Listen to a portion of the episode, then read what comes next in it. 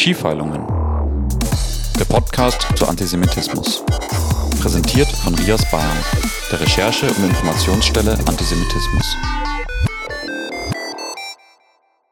Herzlich willkommen zu einer neuen Folge von Skifeilungen. Mein Name ist Felix Ballandert und heute sprechen wir über ein Thema, das uns als Rias Bayern seit Monaten beschäftigt. Das antisemitische Massaker der Hamas in Israel und die seitdem steigende Zahl antisemitischer Vorfälle in Bayern. Über unsere Erkenntnisse berichtet hauptsächlich mein Kollege Nikolai Schreiter, der insbesondere israelfeindliche Versammlungen im Zuge des 7. Oktobers im Blick hat. Schön, dass du hier bist, Nico. Hallo. Doch wir möchten natürlich auch beleuchten, welche Auswirkungen die jüdische Bevölkerung in Bayern zu spüren bekommt. Fühlen sich Jüdinnen und Juden hier sicher? Was wünschen sie sich von der bayerischen Mehrheitsgesellschaft? Hierzu dürfen wir Oren Osterer im Studio begrüßen. Er ist Geschäftsführer der israelitischen Kultusgemeinde Nürnberg, wirkte in der Vergangenheit unter anderem auch beim jüdischen Sportverband Maccabi Deutschland und spricht regelmäßig in deutschen Medien über die Themen Antisemitismus und Israel. Lieber Oren, wir freuen uns, dass du heute bei uns bist. Danke für die Einladung. Ja, vielleicht magst du eingangs mal erzählen einfach, wie du die Situation wahrnimmst seit dem 7. Oktober, seit dem Massaker. Wie hat sich das konkret auf dich äh, persönlich vielleicht auch ausgewirkt, aber auch, vielleicht kannst du etwas sagen, aus deiner Fun Funktion als äh, Geschäftsführer der israelitischen Kultusgemeinde in Nürnberg, wie die Stimmung allgemein ist. Der 7. Oktober war für, ich glaube, alle Jüdinnen und Juden in Deutschland und nicht nur in Deutschland, auch auf der Welt, äh, aber eben auch hier ein sehr einschneidendes äh, Erlebnis. Äh, insofern, als das ja die antisemitischen Vorfälle und äh, antisemitischen Äußerungen und alles, was dazugehört, ja schon stark angestiegen sind, bevor Israel überhaupt reagiert hat. Das heißt, dieser heftige antisemitische Überfall hat weiteren Antisemitismus eigentlich erzeugt, ohne dass es irgendeine Reaktion bis dahin gab. Ähm, und es zeigt äh, mir persönlich, aber sicherlich auch äh, der jüdischen Gemeinschaft hier, ähm, dass jeder antisemitische Vorfall wie so ein Brandbeschleuniger wirkt. Und gerade wenn er dann so groß medial auch ausgetragen wird und, und gezeigt wird, und die Hamas hat ja ganz bewusst Videos, oftmals übrigens mit den Geräten der Opfern, ins Internet gestreamt. Also wir waren alle irgendwie live dabei. Ähm, und, äh, und das hat wiederum andere Antisemiten dazu ermuntert, auf die Straßen zu gehen, äh, Süßigkeiten zu verteilen, zu feiern äh, und Schlimmeres zu machen, auch in Deutschland und, und auch in Bayern. Äh, insofern, ich glaube, seit dem 7. Oktober, ich selbst persönlich ähm, in, in meiner Situation mit meiner Familie, ähm, wir befinden uns immer noch in so einem ja, fast Ausnahmezustand, muss man sagen. Äh, wir haben uns viele Sorgen gemacht, ähm, weil auch meine Frau jetzt ein bisschen in der Öffentlichkeit steht als Journalistin. Ähm, wie wird das auf uns wirken? Vor allen Dingen auch, wir haben Kinder, wir haben auch ein Kind in der Schule. Äh, wird es dort Vorfälle geben? Äh, das hört sich so absurd an. Unsere Tochter geht in die dritte Schulklasse, also ist noch in der Grundschule. Und da meinen die meisten Menschen eigentlich, ah, das, da passiert ja noch nichts. Äh, wir haben aber zum Beispiel in Nürnberg ähm, ein Gemeindemitglied, das ist so der krasseste Fall, wie ich finde, äh, ein achtjähriges Mädchen in der zweiten Klasse, äh, wo es zu antisemitischen Vorfällen gekommen äh, ist, die von offensichtlich Mitschülern begangen worden sind. Das muss man sich vorstellen, in der zweiten Schulklasse. Ne? Ähm, und das wiederum gibt Rückschlüsse darauf, weil ein, ein achtjähriges Kind kommt ja nicht selbst auf die Idee, plötzlich irgendwelche antisemitischen Taten oder ähm, Verlautbarungen von sich zu geben, sondern das kommt ja eben aus dem familiären Kontext. Ne? Also wir haben ein, ein ganz offensichtliches Problem in Familien und ich bin mir unsicher, inwieweit Bildung, Erziehung und die Schule da überhaupt gegenwirken kann. Das haben wir immer gesagt, Bildung und Erziehung und das ist sozusagen der Schlüssel gegen Antisemitismus. Ähm, ich bin da mittlerweile gar nicht mehr so von überzeugt. Ähm, weil wenn diese Leute und diese Kinder und Jugendlichen von zu Hause aus äh, so einen Hass anerzogen bekommen, ich glaube, dass Lehrerinnen und Lehrer da oft einfach äh, machtlos auch gegenüberstehen. Also wir müssen andere Methoden finden. Also ähm, für, für uns auch als, als jüdische Gemeinde in Nürnberg, äh, wir mussten und haben in ganz engerer Partnerschaft mit der Polizei unsere Sicherheitsvorkehrungen hochgeschraubt. Ähm, besonders dann, wenn wir regelmäßige Veranstaltungen bei uns haben, wo zum Beispiel immer viele Gemeindemitglieder im Haus sind, haben wir jetzt erhöhten Schutz. Ähm, wir haben unsere eigenen internen Sicherheitsmaßnahmen hochgeschraubt, ähm, weil eine Sache darf man ja auch nicht vergessen. Ich glaube, es war der Freitag oder der übernächste Freitag nach diesem Massaker, wo die Hamas ja dazu aufgerufen hat, Juden weltweit anzugreifen. Was auch wiederum zeigt, der Hamas geht es bei weitem nicht nur um Israel, sondern die Hamas ist im Kern eine antisemitische Organisation, die Juden weltweit bekämpfen würde. Das steht auch so in ihrer Gründungscharta. Ähm, das wird dann verbunden mit der Lösung der Welt. Ähm, der ist eben verbunden mit dem, mit dem Kampf und dem Mord an Juden. Ähm, und meine, meine Sicht ist eben, dass die gesamte jüdische Gemeinschaft äh, auch hier in einem Ausnahmezustand ist, in einer Schockstarre ist. Wir hatten unfassbar viele Schülerinnen und Schüler, die von ihren Eltern nicht in die Schulen geschickt worden sind. Und das betraf nicht nur äh, jüdische Schulen, wo jetzt die Kinder nicht gekommen sind, sondern auch wenn sie an staatliche Schulen gegangen sind, tagelang, wochenlang. Ich kenne jüdische Studenten, die seit dem 7. Oktober nicht in die Uni gegangen sind, die quasi ein ganzes Semester zu Hause verbracht haben, äh, weil sie Angst hatten, weil an den Unis geht ja auch einiges ab. Ähm, und wir befinden uns ähm, absurderweise in einer Situation, die vorauszusehen war. Diese Parolen, diese antisemitischen Schlachtrufe, ähm, die wir immer wieder auf Demonstrationen und Kundgebungen hören, die sind ja nicht jetzt zum ersten Mal aufgetaucht. Ich erinnere mich, 2014 habe ich in Berlin gelebt, unweit vom Potsdamer Platz, und da war die Parole Hamas, Hamas, Juden ins Gas schon en vogue. Ja, und die hat man wirklich gehört. Ähm, und damals haben schon alle gesagt, oh, man muss dagegen vorgehen und wir müssen Strategien entwickeln und das darf so nicht weitergehen. Und wir merken eigentlich von Vorfall zu Vorfall, von Clash zu Clash, der im Nahen Osten zwischen Israel und dem Gazastreifen und der Hamas passiert, es wird eigentlich immer schlimmer. Und wir haben ganz offensichtlich noch keine Wege gefunden, äh, dem entgegenzutreten, dass diese antisemitischen Tendenzen bei uns auch äh, überhand nehmen. Ähm, ich weiß von vielen jüdischen Freunden und Bekannten, dass sie ernsthaft überlegen, Deutschland zu verlassen und auch Europa zu verlassen. Ich habe auch einige jüdische Freunde in London. Ähm, und gerade heute früh hatten wir wieder einen Vorfall, ähm, dass bei einem, einer Privatperson in den Briefkasten ein Zettel reingelegt worden ist, auf dem äh, stand äh, schmutziges äh, Judenschwein äh, mit einem Davidstern und in der Mitte so ein, so ein äh, Fadenkreuz. Ähm, wir gehen dem gerade nach. Alle diese Vorfälle übergeben wir gleich der Polizei bzw. dem Staatsschutz, ähm, weil wir absolut der Überzeugung sind, dass all diese Vorfälle zumindest mal offiziell registriert werden müssen und womöglich auch verfolgt werden müssen. Äh, es ist ein Ausnahmezustand, wie jetzt schon gesagt, und es ist keine leichte Situation. Es ist sehr ermüdend, muss ich ehrlicherweise sagen, auch für mich. Ich, ganz viele Diskussionen, ganz viele Gespräche, sei es im privaten, sei es in, in öffentlichen äh, Foren, äh, Rahmen. Gestern habe ich auch wieder einen Vortrag gehalten am, am Ammersee. Irgendwann ist es, es ist einfach, es kräftezehrend. Ja. Und gleichzeitig bin ich jemand schon immer gewesen, der nicht davor zurückschreckt, ich bin mir bewusst, dass man das thematisieren muss, denn nur so kann man vielleicht äh, dagegen wirken. Und ich hoffe, dass der Tsunami noch nicht so groß angewachsen ist, dass wir eigentlich, und ihr ja auch als Rias, äh, ihr spielt ja auch eine ganz wichtige Rolle bei dem Ganzen, dass wir eigentlich schon verloren haben. Also es ist ein Kampf gegen Windmühlen äh, oder gegen einen Tsunami, den wir nicht aufhalten können, oder gibt es doch noch eine Chance? Ich, ich hoffe, es gibt noch eine Chance. Ich hoffe, dass die Gesamtgesellschaft sich irgendwie noch zusammenreißt und versteht, dass ja, vielleicht geht es in erster Linie jetzt ähm, um Juden und Jüdinnen, ähm, aber da hört es bei weitem nicht auf. Und das, was wir gerade sehen, ist eine Gefährdung unserer, unserer gesamten demokratisch verfassten Gesellschaft. Ähm, von rechts, von links, von islamistischer äh, Seite, aus der Mitte der Gesellschaft. Äh, man macht sich schon sehr viel Sorgen und äh, mit meiner Frau mache ich mir auch sehr viel Sorgen über die Zukunft unserer Kinder in diesem Land. Als unsere Kinder geboren sind, waren wir noch recht guter Dinge und sehen eigentlich jetzt nach dem 7. Oktober die Sache ein bisschen anders. Und auch das ist interessanterweise immer so eine Wellenbewegung. Gerade die jüngere Generation von Jüdinnen und Juden in Deutschland möchten sich ja mit diesem Land stark identifizieren und, und möchten sozusagen auch sagen, dass sie wieder ganz bewusst deutsche Juden sind. Das ist für meine Eltern zum Beispiel unvorstellbar und für meine Großeltern sowieso zu sagen, man ist deutscher Jude. Und für die Generation, der ich angehöre, ich bin jetzt knapp über 40 und die jüngeren Generationen, die identifizieren sich. Wir jubeln für die deutsche Nationalmannschaft bei der WM beispielsweise. Ja. Ähm, Maccabi Deutschland eben erwähnt, ja, ganz stolz mit Schwarz-Rot-Gold marschieren sie bei der großen Maccabiade, das ist so die jüdische Olympiade alle vier Jahre in Israel, ganz stolz marschieren sie mit Schwarz-Rot-Gold äh, bei der Eröffnungsfeier ein. Und man wird doch immer wieder zurückgeworfen und immer wieder muss man sich selbstkritisch hinterfragen, ist das wirklich das, was es sein kann hier. Also können wir mit vollem Bewusstsein, ohne Wenn und Aber sagen, wir sind ganz klar deutsche Juden. Ähm, gerade in diesem Land mit dieser Vorgeschichte.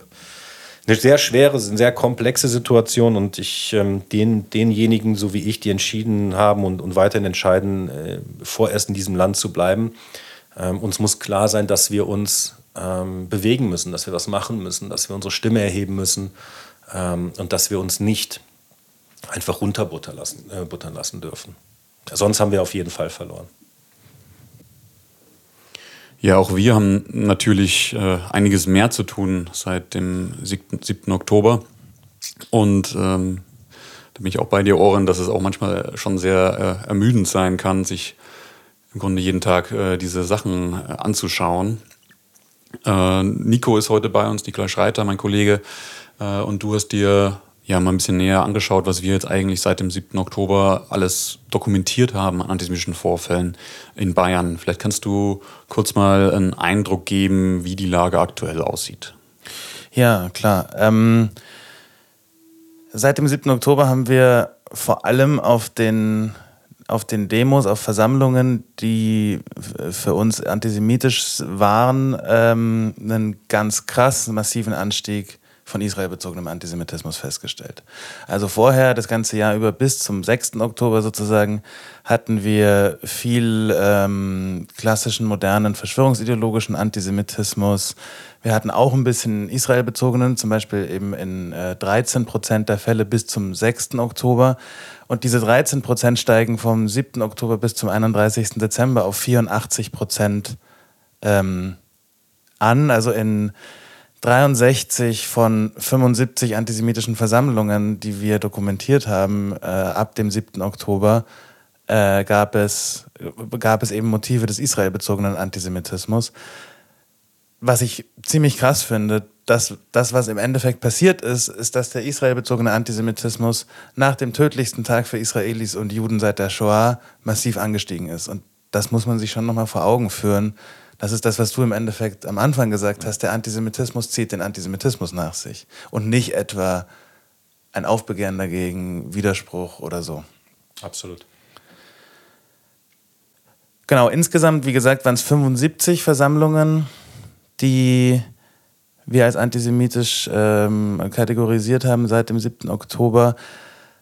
Und auch da, äh, man sieht, also wir hatten, wir haben, wir haben unter anderem ja die Kategorie äh, für politischen Hintergrund verschwörungsideologisch. Neben so Sachen wie links und rechts, christlich, islamisch und so weiter haben wir eben auch verschwörungsideologisch und anti-israelisch als Kategorien.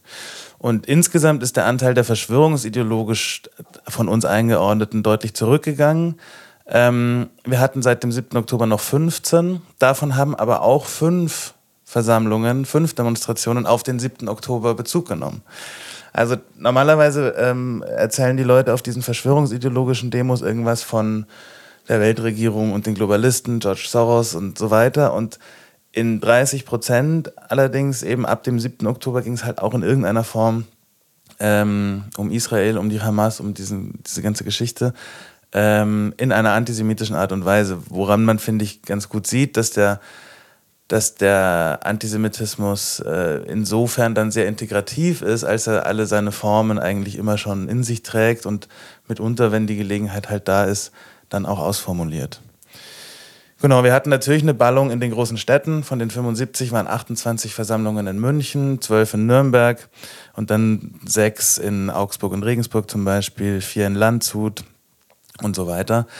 Ja, und 75 Versammlungen von 7. Oktober bis zum 31. Dezember heißt auch fast jeden Tag eine antisemitische Versammlung mit Bezug zum 7. Oktober in Bayern.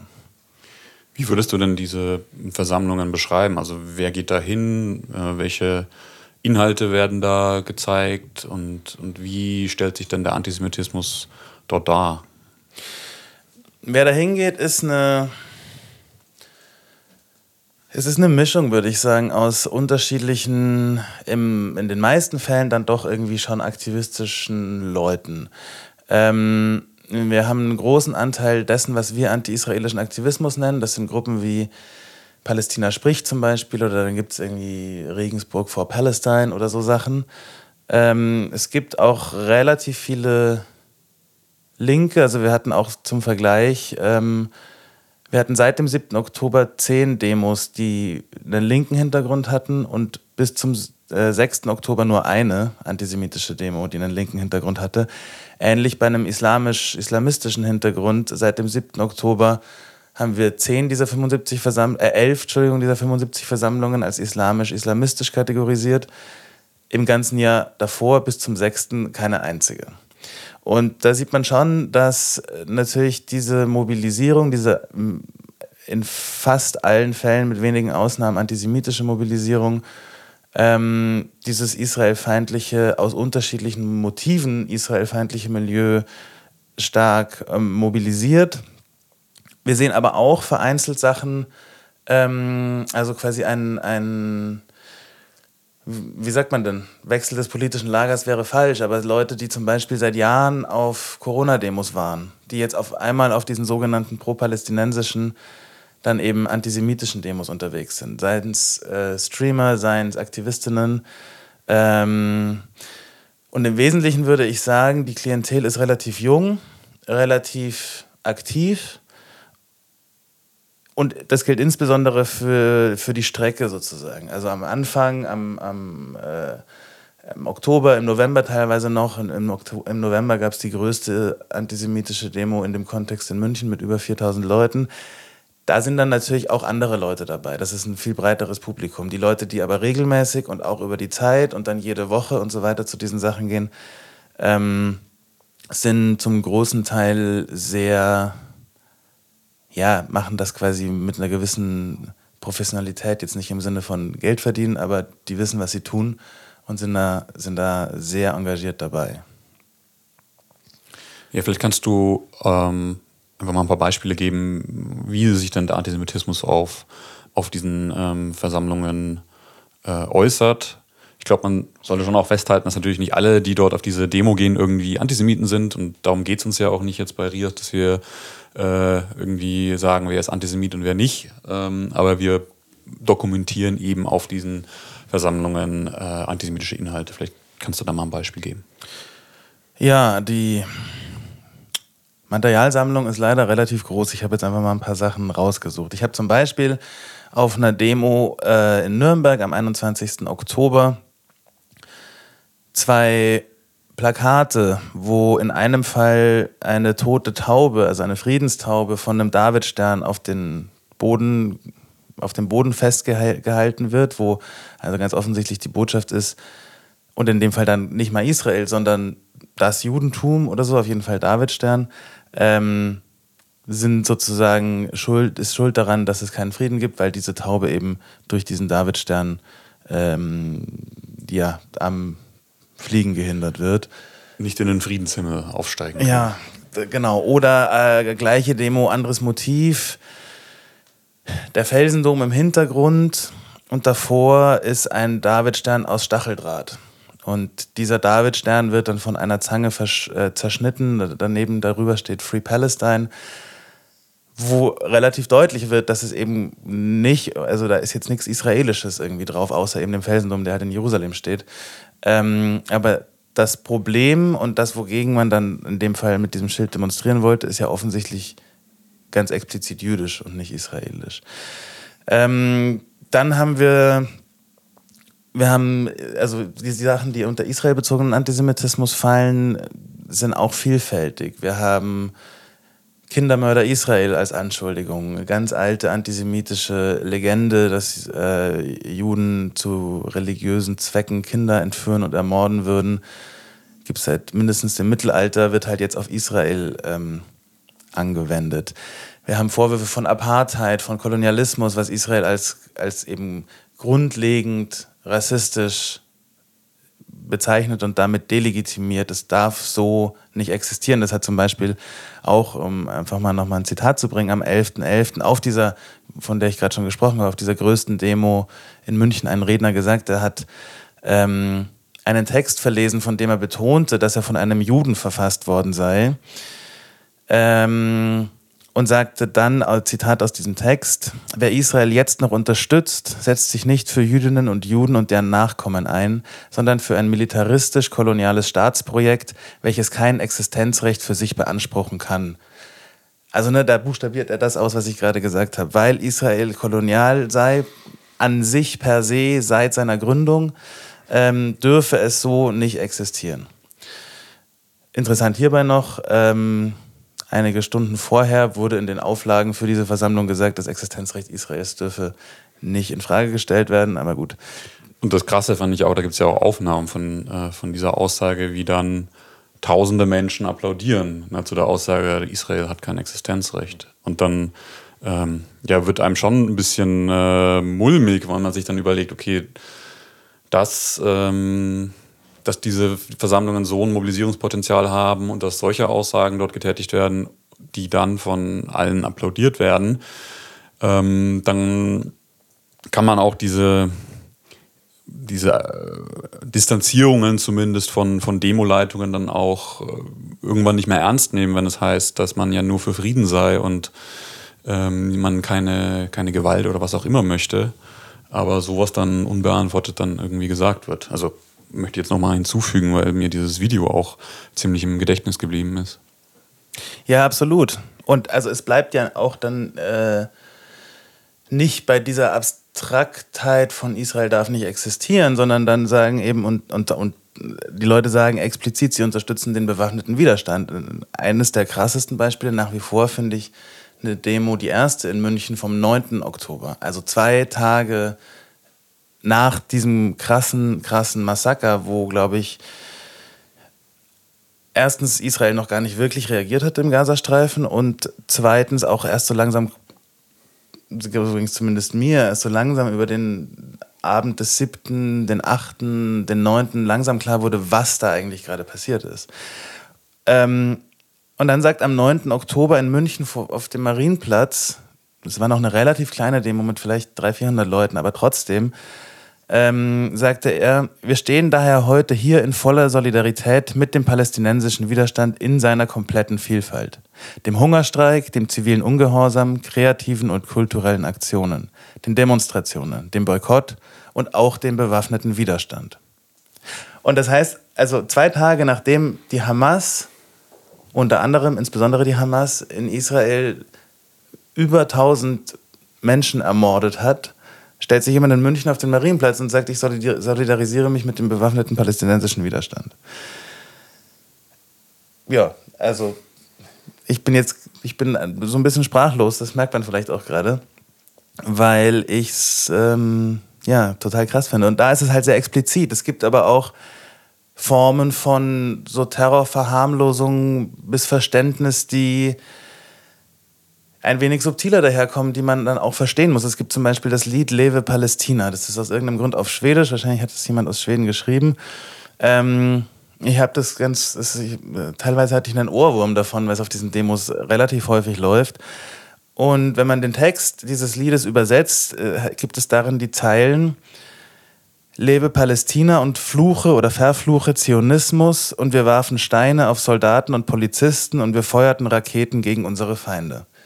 Und das ist ein Lied, das läuft halt auf diesen Demos, da läuft immer zwischendurch mal Musik, mal auf Deutsch, mal auf Englisch, mal auf Arabisch, offensichtlich manchmal auch auf Schwedisch. Und dann, man, man checkt das im ersten Moment überhaupt nicht. Ja, da läuft halt Musik so. Aber dann muss man sich wirklich damit beschäftigen, okay, was sagen die dann, was singen die, was ist, was ist die Message dahinter? Und hier ist halt die Message, jo, wir feuerten Raketen auf unsere Feinde. Das ist das, was die Hamas seit 2007 ungefähr macht. Ähm, und ja, das finden die halt gut. Ich dachte, dass das Abfeiern von Gewalt in Deutschland ein Strafrechtsbestand ist. Ja. Ähm, und es gibt ja jetzt tatsächlich auch Verfahren wegen solcher Sachen. Ja. Genau, ich glaube nur, dass die Strafverfolgungsbehörden ähm, da zumindest auch mal vor dem Problem stehen, das mitbekommen zu müssen und mitbekommen müssen zu wollen. Weil, ne, also dieses schwedische Lied, das musst du dir dann erstmal in Gänze anhören und übersetzen, um, um jetzt das zum Beispiel mitzukriegen. Bei dem anderen vom 9. Oktober ist es relativ offensichtlich. Ja, aber das ist ja genau das, was wir 2014 spätestens schon gesehen haben, ja. Und, und seitdem ist fast ein Jahrzehnt oder jetzt ziemlich genau ein Jahrzehnt vergangen.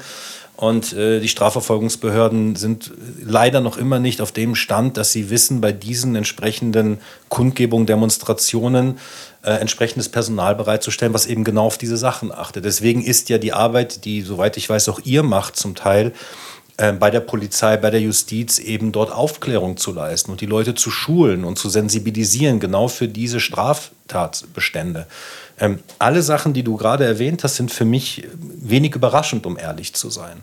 Ja, und wenn jemand sagt, er steht vollkommen hinter dem bewaffneten Widerstand, ähm, dann bedeutet das, dass er die Tat vom 7. Oktober oder die Taten, ja, die unendlichen Taten, die Massaker, übrigens nicht nur die, die, die Massaker, sondern auch die Geiselnahme von über 250 Zivilisten, darunter übrigens äh, ein Baby, was ähm, am Tag vor dieser Aufnahme ein Jahr wurde, ja, dass das alles legitim erscheint. Das ist übrigens der Kern der, der, der Ideologie der Hamas. Ja? Also der wieder, sogenannte Widerstand in allen seinen Formen und in seiner ganzen gewalttätigen Ausbreitung ist grundsätzlich legitim, weil der Staat Israel an sich vermeintlich ähm, illegitim sei. Und diese Behauptung ist völlig vorbei an allen Tatsachen, seien sie historisch, kulturell, religiös oder auch völkerrechtlich. Ja. Der Staat Israel hat eine völkerrechtliche Verankerung und völkerrechtliche Basis, auf der er baut. Und die stammt nicht erst von 1947, als die Vereinten Nationen diesen Teilungsplan beschlossen haben, sondern der bestand eigentlich äh, schon seit den 20er Jahren mit dem Völkerbundmandat. Es gibt diese völkerrechtliche Basis des Staates Israel. Und die Behauptung, Israel sei ein kolonialistisches Projekt, völlig absurd. Seit 1967, seit dem Sechstagekrieg, hat Israel massiv Territorium aufgegeben das eigene Herrschaftsgebiet verkleinert. Das beste Beispiel war die Rückgabe des Sinais im, im Zuge des Friedensabkommens mit, mit Ägypten. Ja. Oder auch der Gazastreifen 2005, genau. was ja viele Leute einfach auch, ähm, ja. auch gar nicht wissen. So, dass also die, die Souveränität in dem Sinne in, in Gazastreifen liegt bei der Hamas und nicht bei Israel. Genau, ich hatte gestern ein interessantes Gespräch am, am Rande dieses äh, Vortrages. Ist eine Dame auf mich zugekommen, hat, hat mich gefragt, ob ich den 7. Oktober als Pogrom werten würde. Habe ich gesagt, natürlich, das ist, äh, das ist der Inbegriff des Pogroms, was da passiert ist. Und hat sie gesagt, ja, sie sieht das auch so, aber sie hat mit Freunden aus, aus linken ähm, linken Spektrum diskutiert und die haben gesagt, nein, Pogrom definiert sich danach, ob das eine Staatsmacht durchgeführt hat. Und die Hamas sei ja keine Staatsmacht. Jetzt de facto hat die Hamas natürlich das Sagen im Gazastreifen, zweifelsohne. Gleichzeitig ist der Gazastreifen kein souveräner Staat. Na gut, aber alle reden ständig vom Hamas geführten Gesundheitsministerium, das irgendwelche richtig. Zahlen veröffentlicht. Sehr, sehr, sehr also wichtig. Und nicht nur das, sondern auch die ähm, moderne Betrachtung des Völkerrechts und des Kriegsrechts erfordert ja nicht mehr, dass zwei souveräne Staaten miteinander äh, kämpfen, sondern es geht, es ist auch nicht mehr der Begriff des Krieges, der dort benutzt wird, sondern des bewaffneten Konflikts. Und dann ist es vollkommen egal, ob die Parteien jetzt souveräne Staaten sind oder irgendwelche Gruppierungen. Äh, es geht nur noch um die Art und Weise, wie ein Konflikt ausgetragen wird. Und genauso ist es bei dieser Frage nach dem Pogrom. Ja, äh, was wurde da in welcher Art und Weise gemacht? Ja, egal, ob das jetzt von einer staatlichen Macht äh, verordnet worden ist oder nicht.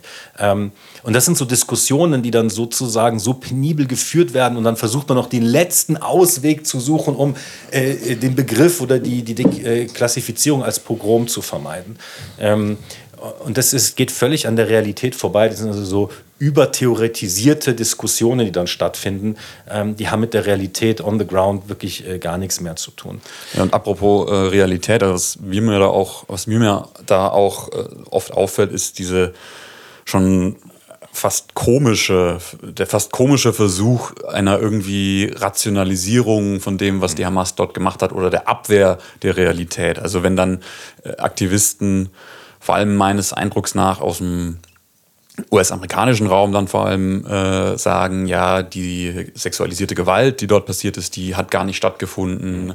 Die, äh, die Massaker sind irgendwie inszeniert worden oder sowas. Und dann muss man sich natürlich auch fragen, so, ja, die haben das live gestreamt. Also das kann man ja auch alles nachschauen. Das ja. ist ja wirklich das Einfachste, irgendwie äh, diese Taten äh, sich im Internet anzuschauen. Äh, aber diese Menschen wollen einfach, glaube ich, nicht realisieren, dass vielleicht zumindest die Hamas jetzt nicht gerade ähm, Bringer der menschlichen Emanzipation ist, für die man sich irgendwie einsetzen möchte. Ja. ja, es ist tatsächlich so, dass antisemitische Gewalt die einzige Gewalt gegenüber einer marginalisierten Gruppe ist, die immer wieder versucht wird, auch äh, geleugnet zu werden. Ja? Also wir würden nie Betroffenen von, ich sage jetzt, rassistischer Gewalt aufgrund von, von äh, Hautfarben oder Hauttönen vorwerfen, das stimmt jetzt nicht. Ja? Oder das ist jetzt gelogen oder inszeniert, wie auch immer. Das betrifft immer nur im antisemitischen Fall, wird, gibt es Leute, die das leugnen, bis hin eben zur Holocaust-Leugnung. Ja, das ist ja am Ende des Tages nichts anderes. Es gibt einen Unterschied zwischen den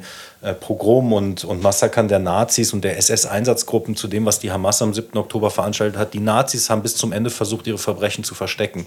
Also als klar war, dass der Krieg verloren ist und die KZs befreit werden, dann wurden ja massenhaft Dokumente beispielsweise vernichtet. Gaskammern wurden in Luft gesprengt von den Nazis selbst. Also versucht, die eigenen Verbrechen zu verstecken. Die Hamas nutzt die eigenen Verbrechen zur Propaganda nach draußen, zur Aufstachelung der ganzen, in Anführungsstrichen, Welt gegen Juden. Ja, und das ist das, was wir gesagt haben.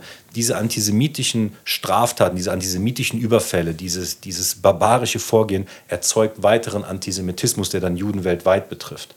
Ähm, und vielleicht noch das, ich glaube, einer der der Sachen, die Antisemiten am meisten stören, ist die Tatsache, dass es einen sehr wehrhaften jüdischen Staat heute gibt. Ja? Und wer heute behauptet, wer Israel unterstützt, der, der äh, handelt nicht im Interesse der, der, der Jüdinnen und Juden auf der Welt. Das ist völlig hirnrissig. Israel ist der Safe Haven für Juden. Wir haben das gesehen aus Frankreich, wie in den letzten zwei Jahrzehnten massiv Juden aus Frankreich ausgewandert sind nach Israel, weil der Antisemitismus in Frankreich nochmal ganz andere Dimensionen hat, als wie wir ihn aus Deutschland kennen. Und das könnte England bald betreffen. Das wird die ähm, skandinavischen Länder sicherlich betreffen. Ähm, Malmö ist für heute für Juden der unsicherste Platz in, in ganz Europa. Dann zu behaupten, Israel sei nicht im Interesse der Juden, ist also die antisemitische äh, Argumenta äh, Argumentation vielleicht per se, ja, ähm, den sicheren Platz, den Akteur, der als jüdischer Akteur wehrhaft sein kann, ähm, dem dann das abzusprechen, dass er eigentlich im Interesse der Juden handelt, in, in der puren existenziellen Sicherheit, es ist völlig hirnrissig, sowas zu behaupten. Aber äh, ich bin, wie gesagt, der Meinung, dass das ist der, einer heutzutage der größte Störfaktor für Antisemiten, dass es diesen jüdischen Staat gibt. Weil wenn es den nicht geben würde, dann wären Juden weltweit einfach den Antisemiten völlig ausgeliefert. Das war der erste Teil unseres Gesprächs über Antisemitismus nach dem 7. Oktober in Bayern. Wir werden das Gespräch im zweiten Teil dieser Folge fortsetzen. Meldet gerne antisemitische Vorfälle an uns unter rias-bayern.de, damit wir unsere Arbeit zum Thema Antisemitismus in Bayern möglichst gut und aussagekräftig tätigen können. Folgt uns auch auf Social Media, Facebook, Instagram und gebt diesem Podcast gerne eine Bewertung. Ihr könnt auch unsere Arbeit finanziell unterstützen im, indem ihr an unseren Verein spendet, den Verein für Aufklärung und Demokratie e.V. Näheres dazu gibt es unter www.vfaud.com. Bis zum nächsten Mal.